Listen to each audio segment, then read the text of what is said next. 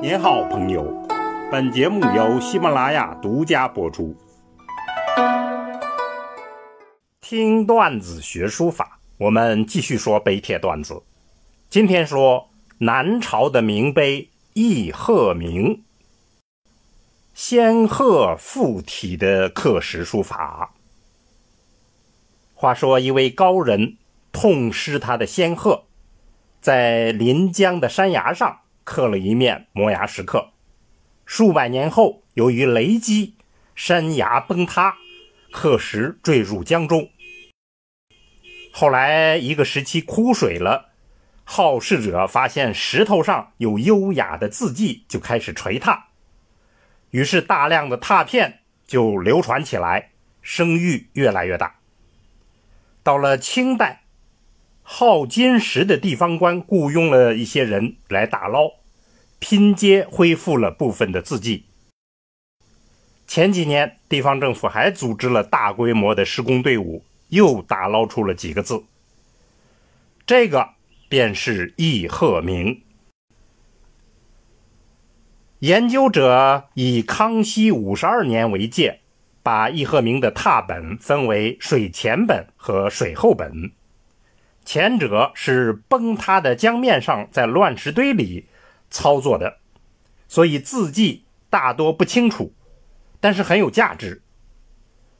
后者问题是经过反复的弯凿，字迹基本上失去了原形，没有了风姿。关于此碑的书家，历来争议不断。学易鹤鸣而大有收益的。黄庭坚一直就认为这是王羲之的手笔。现在的学者基本上认同是南朝齐梁之间的道士，号称山中宰相的陶弘景。陶弘景辞官之后，在茅山炼丹养鹤，而且开创了道教的茅山宗。偶尔，他与皇帝书信谈论书道。成为一时的佳话。下来，我们就看一下他的原文：“鹤寿不知其纪也。”就是说，鹤的年寿不知道它到底有多大、多长。人沉岁得于华庭，甲午岁化于诸方。人成年的时候，获得这只鹤。在华亭，就是如今的上海松江。在甲午年的时候，他先逝于诸方，就是镇江。天齐未遂，吾降辽阔也。老天呐，难道故意要违背我驾鹤翱翔于天宇的心愿吗？西夺与仙鹤之聚也。何以夺走我的仙鹤如此之匆忙啊？乃国以玄黄之金葬乎资山之下，于是我就用彩色的丝巾包裹起来，把它埋葬在这个山的下面。仙家无隐晦之志，我等故立石经。世传名不朽，仙家没有把自己生平隐晦起来的意向，我也就立了石牌、石碑，来撰上铭文，记录他的不朽事迹。下来有一段赞词，词曰：“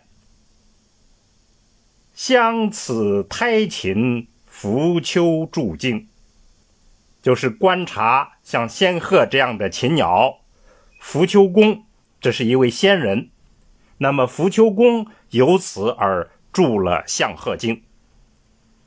余欲无言而也何名？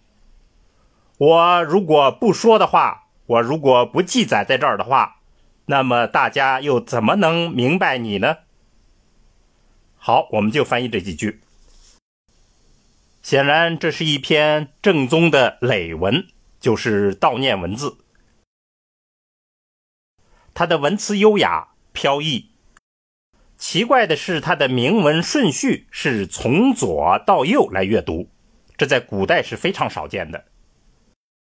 书体属于楷书，不过有隶书、行书的意趣，书写的自由舒张，翩然欲仙，似乎得到了仙鹤的精神气质，所以我们说它是仙鹤附体。